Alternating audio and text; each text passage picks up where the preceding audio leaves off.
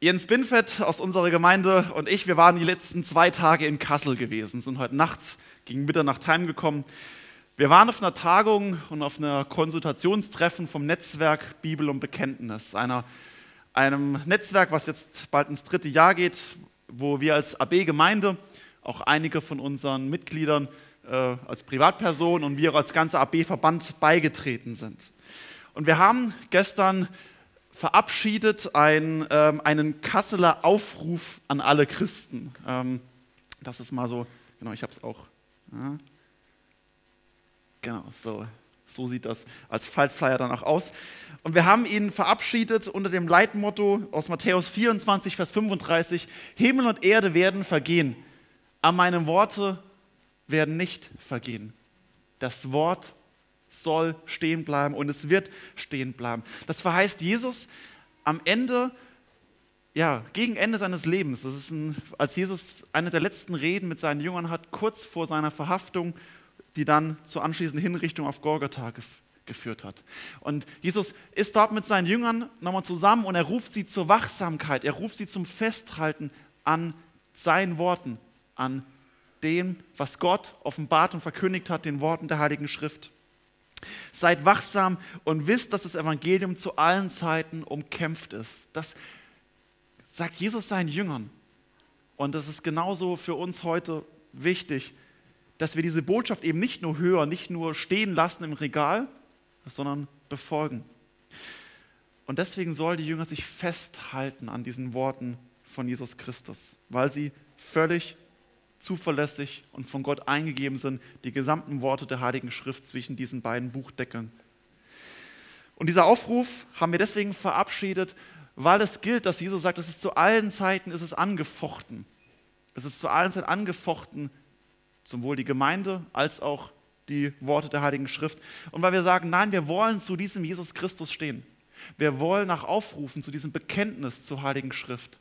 Und wir wollen festhalten an den Bekenntnissen unserer Kirche und wir als AB-Gemeinde tragen das sogar im Namen, das Augsburger, Augsburger Bekenntnis, das Gründungsdokument der evangelisch-lutherischen Kirche 1530. Und dieser Aufruf haben wir am Ende mit folgender Absch äh, Einschätzung beendet, ganz am Schluss, äh, also ist hier auf der Rückseite. Ähm, dort steht dann, wir schätzen die Freiheit, die wir in unserem Land haben. Und wir bitten Gott und arbeiten dafür, dass diese Freiheit erhalten bleibt. Allerdings hat Jesus seinen Nachfolgern nicht versprochen, dass sie ihren Glauben immer unter komfortablen Rahmenbedingungen leben können. Wenn uns die Freiheit nicht mehr zugestanden wird, wollen wir trotzdem Gott mehr gehorchen als den Menschen. Jesus Christus hat uns zugesagt, ich bin bei euch alle Tage bis an das Ende der Welt. Darauf verlassen wir uns. Soli Deo Gloria. Wie gesagt, es ist ein, also es geht noch ein bisschen weiter, es ist ein Faltflyer, der jetzt auch in Druck geht. Gestern haben wir ihn beschlossen. Es ist hochaktuell. Wir haben ihn gestern einstimmig, das war für uns alle überraschend, beschlossen. Er geht jetzt, äh, morgen früh geht er in der Auflage mit 50.000 Flyer in den Druck und wird verschickt und verteilt. Und wir wollen damit einen Aufruf an alle evangelische Christen, wir wollen einen Aufruf machen, einen Wachrütteln von Christen, von Gemeinden, von Kirchengemeinden und ermutigen zu einem mutigen Bekenntnis in dieser Welt, selbst wenn es Nachteile hat. Bekennen zu Jesus Christus, bekennen zur Gültigkeit der Heiligen Schrift. Und das passt, finde ich, sehr, sehr gut auch zu unserem Predigttext heute. Das hier ist ein Kasseler Aufruf. Paulus hat keinen Aufruf aus Kassel gemacht, da gab es die Stadt Kassel noch gar nicht, sondern einen Aufruf auf, aus Korinth, aus der Stadt Korinth. Und er schickt das nicht als Faltflyer, sondern als Buch. Er schickt es als Brief an die Gemeinde in Rom. Und heute sind wir, und es gibt wirklich gewisse Ähnlichkeiten äh, mit diesem Anliegen, was hinten dran steckt. Und so endet nämlich auch Paulus den Römerbrief, den wir heute anschauen, Römer 16, die Verse 17 bis 27. Und es ist auch zugleich, wie Manfred schon gesagt hat, der Abschluss unserer Predigtreihe Kennzeichen eines lebendigen Christen. Ich lade euch ein, wer eine Bibel dabei hat, darf sie gern aufschlagen und auch mitlesen. Und sonst kann man auch vorne mitlesen. Wenn man eine Bibel dabei hat, kann man sich selbst auch was noch reinschreiben das, und im eigenen Tempo mitlesen. Hat einen Vorteil. Paulus schreibt, ich ermahne euch aber, liebe Brüder, dass ihr euch in Acht nehmt vor denen, die Zwietracht und Ärgernis ausrichten, anrichten, entgegen der Lehre, die ihr gelernt habt, und euch von ihnen abwendet. Denn solche dienen nicht unserem Herrn Jesus Christus, sondern ihrem Bauch. Und durch, durch süße Worte und prächtige Reden verführen sie die Herzen der Arglosen. Denn euer Gehorsam ist bei allen bekannt geworden. Deshalb freue ich mich über euch. Ich will aber, dass ihr weise seid zum Guten, aber geschieden vom Bösen. Der Gott des Friedens aber wird den Satan unter eure Füße treten in Kürze. Die Gnade unseres Herrn Jesus Christus sei mit euch. Es grüßen euch Timotheus, mein Mitarbeiter Lucius, Jason und Sosipater, mein Stammverwandter. Ich, Tertius, der, der ich diesen Brief geschrieben habe, also nicht verfasst, sondern er es aufgeschrieben hat, während es Paulus diktiert hat. Ich grüße euch in dem Herrn. Es grüßen euch Gaius, mein und der ganzen Gemeinde Gastgeber. Es grüßt euch Erastus, der Stadtkämmerer, und Quartus, der Bruder. Dem aber, der euch stärken kann, gemäß meinem Evangelium und der Predigt von Jesus Christus, durch die das Geheimnis offenbart ist, das seit ewigen Zeiten verschwiegen war. Nun aber offenbar und kundgemacht ist durch die Schriften der Propheten nach dem Befehl des ewigen Gottes, den Gehorsam des Glaubens auszurichten unter allen Heiden. Dem Gott, der allein weise ist, sei Ehre durch Jesus Christus in Ewigkeit. Amen.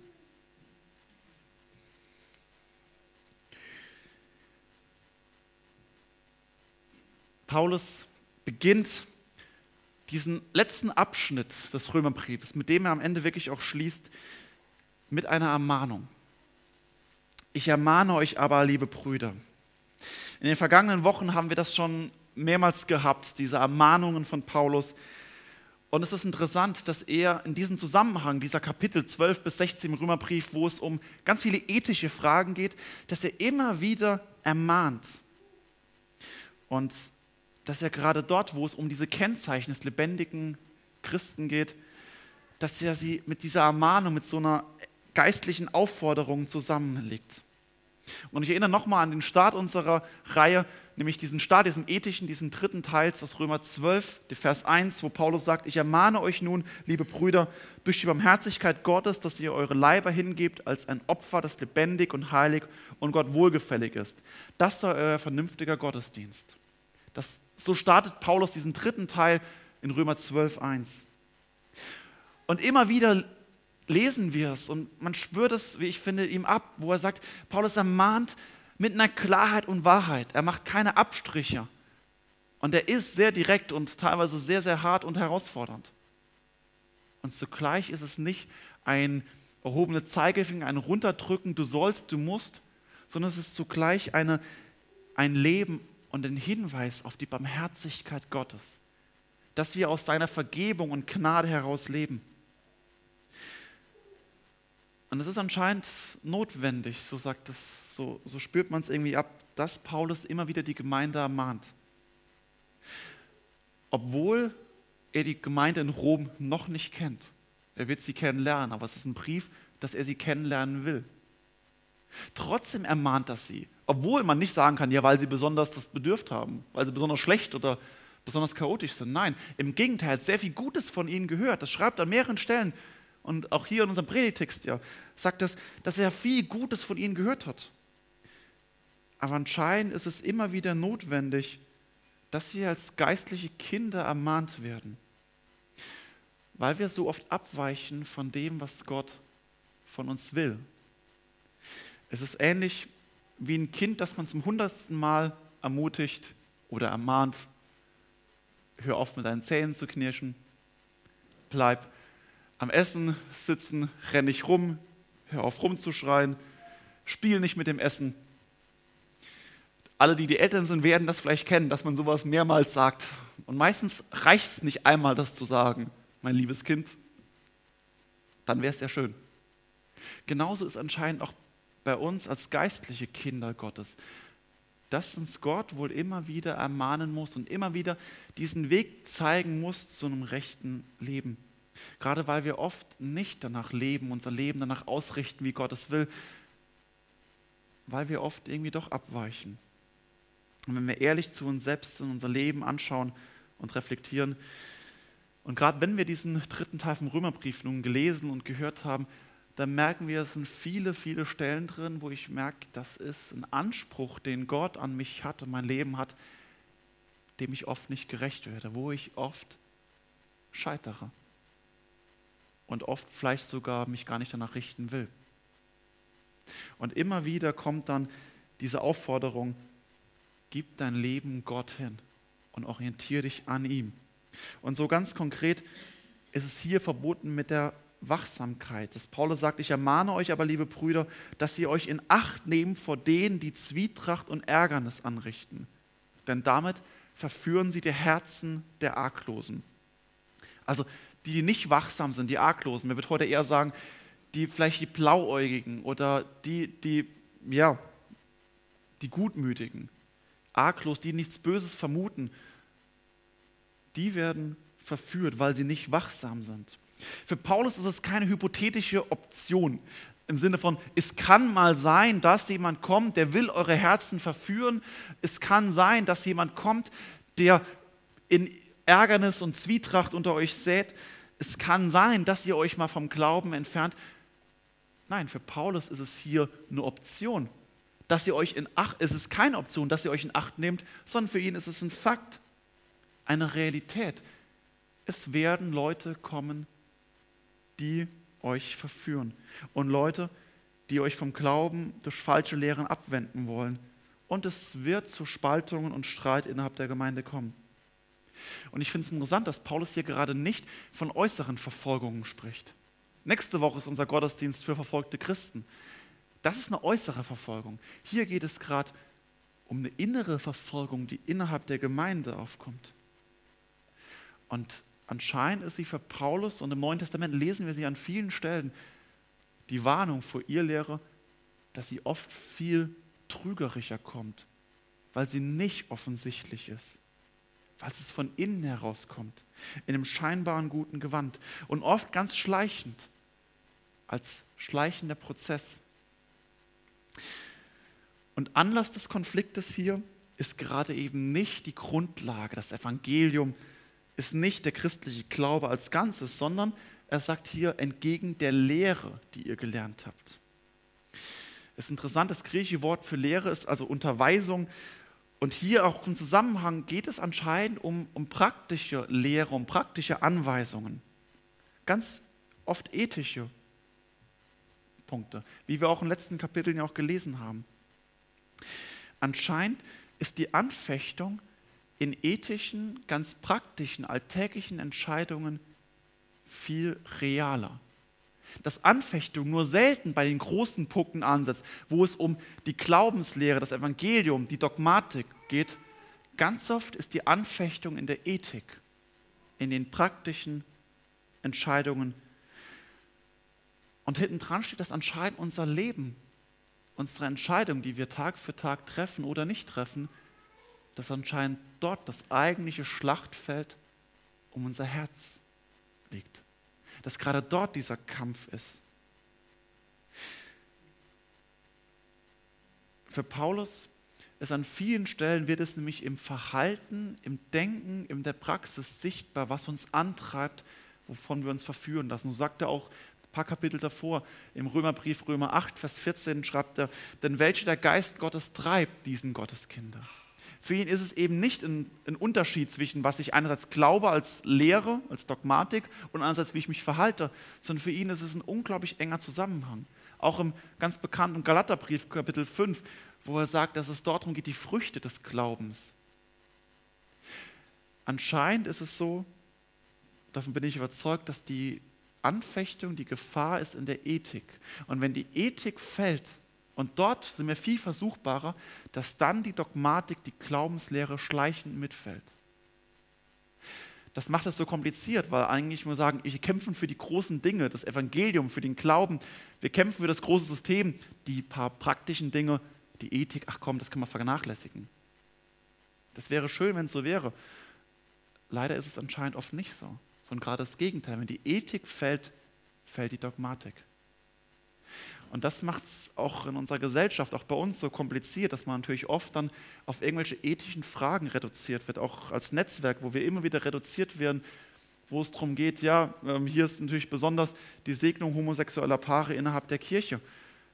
Das ist nicht der Punkt, wo, es, wo uns das Wichtigste im Glauben ist, absolut nicht. Aber es ist ein, in unserer Gesellschaft heute, es ist ein Christalisationspunkt, wo es sich entscheidet, wie unsere Stellung zur Heiligen Schrift ist, zur Schöpfungsordnung, zu Gott, zum Glauben. Wenn die Ethik fällt, ist die Dogmatik kurz vor dem Fall. In diesem Kasseler Aufruf ähm, sagen wir uns ganz bewusst, dass wir uns hier, wir sagen, es geht uns um die Gültigkeit ähm, der Heiligen Schrift als Maßstab Glaube und Leben für Lehre. Und wir bekennen uns darum, dass es darum geht, dass Jesus Christus der Sohn Gottes ist, der Mensch geworden ist, der einzige Weg zu Gott, dass es keine anderen Heilswege neben ihm gibt, dass er leiblich auferstanden ist. Wir kämpfen dafür, dass er stellvertretend für uns am Kreuz gestorben ist. Das bekennen wir, dass es um die stellvertretenden Sühnetod Jesu geht. Das sind die dogmatischen Punkte. Und zugleich eben auch, dass Gott dass es Gottes Wille ist, dass wir Menschen als ein Mann, eine Frau zusammenleben und dass Gott nur diese Konstellation unter seinen Schutz und Segen gestellt hat und wir deswegen trauen dürfen. Und diese Punkte sind nicht mehrheitsfähig und oft umstritten. Und dass Nicht-Christen das anders sehen, dass Nicht-Christen für andere Wege sagen, ob jetzt Jesus oder ob ich jetzt an was anderes glaube, das ist nicht der Punkt, das ist okay. Also, ich finde es nicht gut, aber das ist nachvollziehbar. Das Problem ist, wenn die Kirche selbst das in Frage stellt. Wenn die Kirche und Gemeinden und Christen selbst es anzweifeln.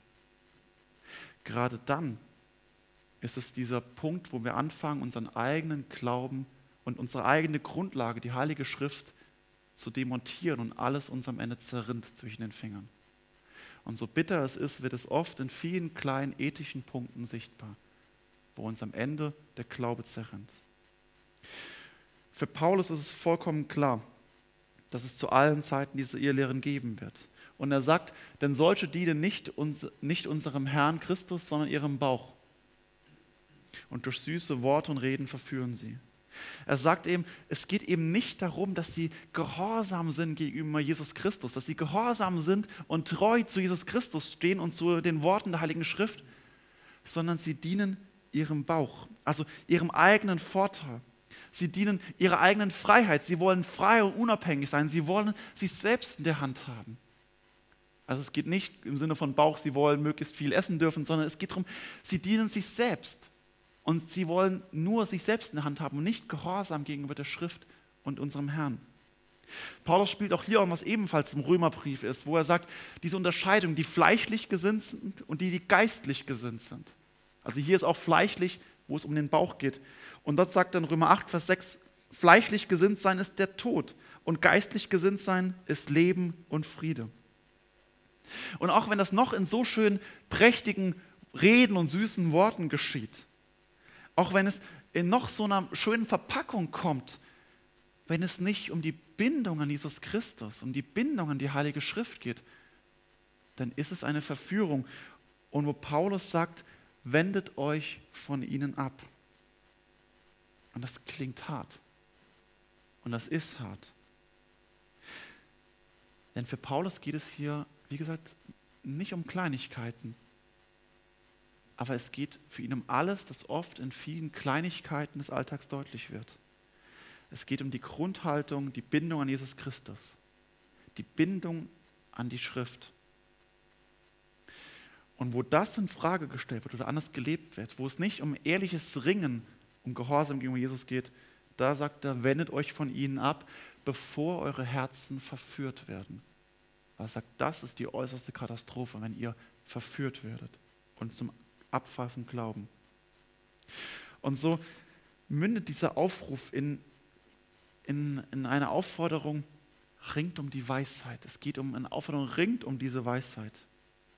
Paulus beginnt in dieser, Amman, äh, in dieser völligen Gewissheit eben sagt, euer Gehorsam ist bei allen bekannt geworden, deswegen freue ich mich über euch. Paulus nennt eben nochmal, dass es dass er viel Gutes über sie gehört hat und er sie trotzdem ermahnt, aber weil er auch, genau, weil er sagt, es geht um, euer Gehorsam ist deutlich geworden. Nicht Gehorsam gegenüber ihnen, ihm als Apostel. Es geht nicht um ein Gehorsam gegenüber Menschen, gegenüber Pastoren, Gemeindeleitung. Es geht um einen Gehorsam gegenüber Jesus Christus und der Bibel. Und gerade dieser Gehorsam, dafür sind sie weltbekannt geworden. Und Paulus kann das so sagen, weil es auch so ist, Rom, die Gemeinde in Rom im Zentrum des römischen Reiches, was in Rom passiert, wird überall hin berichtet, weil es in diesem staatlichen Konstrukt, dem römischen Reich, natürlich alle Aufmerksamkeit dort galt. Und er sagt, wenn, wenn ihr euch verführen lässt, das schwingt hier mit, wenn ihr euch verführen lässt und ungehorsam wird, auch das hat massive Konsequenzen. Es hat Auswirkungen, wenn ihr nicht gehorsam seid gegenüber der Heiligen Schrift. Auch das zieht Aufmerksamkeit nach sich. Genauso haben wir als AB-Gemeinde in Steinen, wir als Gemeinde, die wir den KFC, den Kinderferienclub ausrichten, eine besondere Aufmerksamkeit in der Öffentlichkeit. Genauso hast du als Christ in deiner Arbeitsstelle, bei deinen Kollegen, in deiner Familie, hast du eine besondere Aufmerksamkeit und eine besondere Beobachtung, wo Menschen dich anschauen und auch gucken, wie verhält der sich. Und gerade deswegen ist es auch nicht unwichtig, wie sich Mitarbeiter bei uns in der Gemeinde verhalten, weil sie zum Gleich ein Vorbild nach außen sind, aber auch ein Vorbild nach innen für andere. Es ist ein besonderes Interesse. Wie verhältst du dich? Und es ist nicht egal, wie du lebst und ob du gehorsam bist oder nicht weil es gibt ein Bild und es hat Auswirkungen nach außen. Und deswegen kommt diese zweite Ermahnung. Ich will aber, dass ihr weise seid zum Guten, aber geschieden vom Bösen. Paulus fordert hier die Gemeinde in Rom auf zu einem echten Streben nach Weisheit. Philosophie heißt genau das übersetzt, die Liebe zur Weisheit, die Philosophie, die Liebe zur Weisheit. Aber es geht ihm gerade eben nicht um eine weltfremde, abgehobene, spekulative Metaphysik. Es geht ihm um eine echte Liebe zur Weisheit, die sich sichtbar wird in weisen Entscheidungen, in einer Handlungsethik, in sichtbare, weisen Lebensführung, die dort sichtbar wird, wie ich mich verhalte.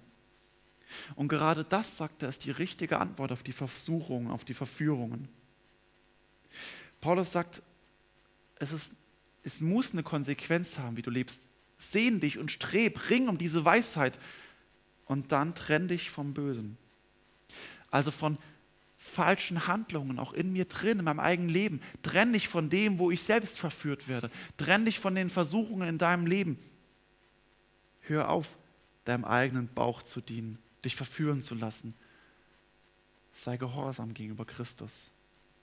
Ich finde es noch deutlicher, wer von euch eine, Luther, äh, wer von euch eine Schlachterbibel hat und vor sich hat, sieht, dass eine Schlachterbibel übersetzt ist, anstatt aber geschieden vom Bösen, steht in der Schlachterbibel unvermischt vom Bösen. Und das ist sogar noch eine bessere Übersetzung vom Griechischen hier. Und ich finde es eigentlich noch mal deutlicher. Nicht nur geschieden, sondern sogar unvermischt, dass nichts irgendwie durchmixt wird und keine falschen Kompromisse gemacht werden. Es geht nicht, ich bin sowohl Christ aber auch ein bisschen. Sonntags bin ich fromm und montags. Nein, das geht nicht. Es hat sichtbare Auswirkungen. Keine falschen Kompromisse, sagt unvermischt mit dem Bösen. Keine falschen Kompromisse im täglichen Kampf um mein Herz und um mein Leben. Und hier dran hängt natürlich auch dieses Ringen um Selbstdisziplin, dass ich mich selbst hinterfrage. Und ich weiß, wie schwer das ist. Und es ist ein täglich neuer Kampf. Und es wird sichtbar meinem Herzen und Lebensentscheidungen, die ich Tag für Tag treffe. Paulus sagt im Galaterbrief, Kapitel 5, 16, lebt im Geist, so werdet die Begierden des Fleisches nicht vollbringen. Also auch hier spricht er von einem täglichen Kampf in mir drin, zwischen Geist und Fleisch in mir drin. Und so ist es in unserem Leben, dass es sichtbar wird und dass es dieser Kampf gibt. Und es wird sichtbar, wie ich mich verhalte, wie ich mich entscheide, was ich tue und was ich lasse, wie ich umgehe mit meiner Familie, wie ich umgehe mit meinem Geld, wie ich umgehe mit meiner Zeit, worin ich mich investiere, was mir wichtig ist. und was nicht. Für Paulus spiegelt sich genau da das Leben eines Christen wieder. Und er sagt, dass dieses Leben, und so sagt es eben auch in dem Vers 27, dass es, dass es ein Streben ist nach Gott, Gott, der allein weise ist. Also es echte Weisheit, ein echtes Streben nach Weisheit von Gott kommt und zu Gott hinführt. Wenn ich danach strebe und Gott darum bitte, mit allem Scheitern und Versagen, Gott, ich will, ich will mich ändern und ich bitte dich darum, dass du mir hilfst, weise Entscheidungen zu treffen, dass gerade das ein Ausdruck einer Sehnsucht und eines Lebens ist, was zu Gott hin sich bewegt, weil Gott derjenige ist, der allein weise ist, der Vater, der Sohn und der Heilige Geist, der allmächtige, dreinige Gott.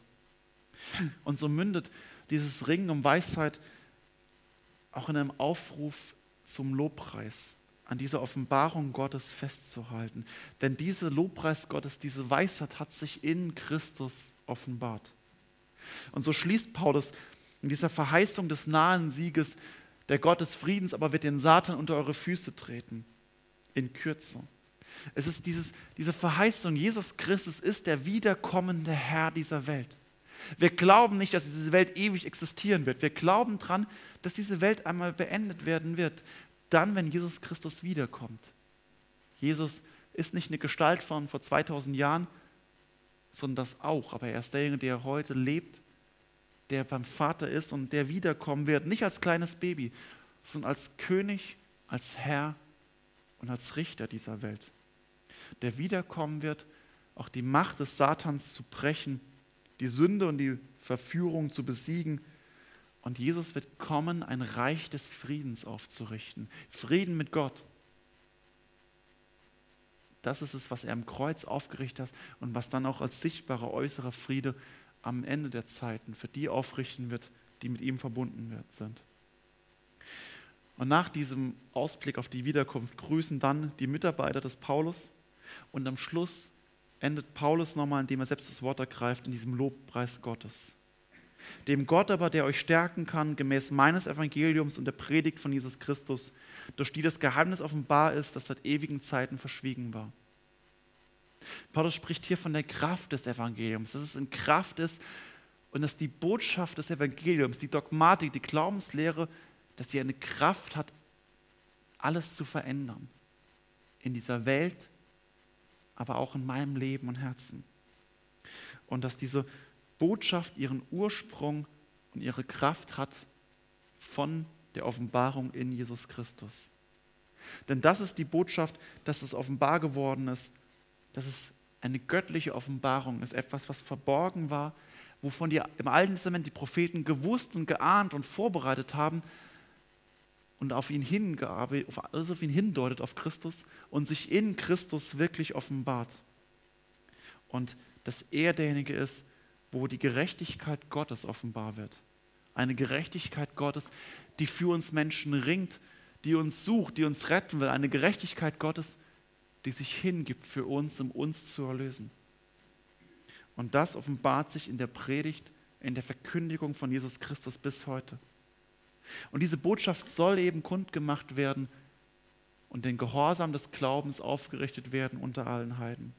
Also Paulus ruft dazu auf, dass diese Offenbarung, diese Hoffnung nicht eine Botschaft ist, die nur uns gilt, das auch, dass wir sie voller Hoffnung und Zuversicht ergreifen und dass wir aus dieser Hoffnung heraus leben, aber dass diese Botschaft verkündigt wird und kund wird, aufgerichtet wird in dieser Welt, auf das viele Nichtchristen, auf das viele Heiden, viele Nichtchristen diese Botschaft hören und den Glauben an Jesus Christus annehmen und von ihm her leben.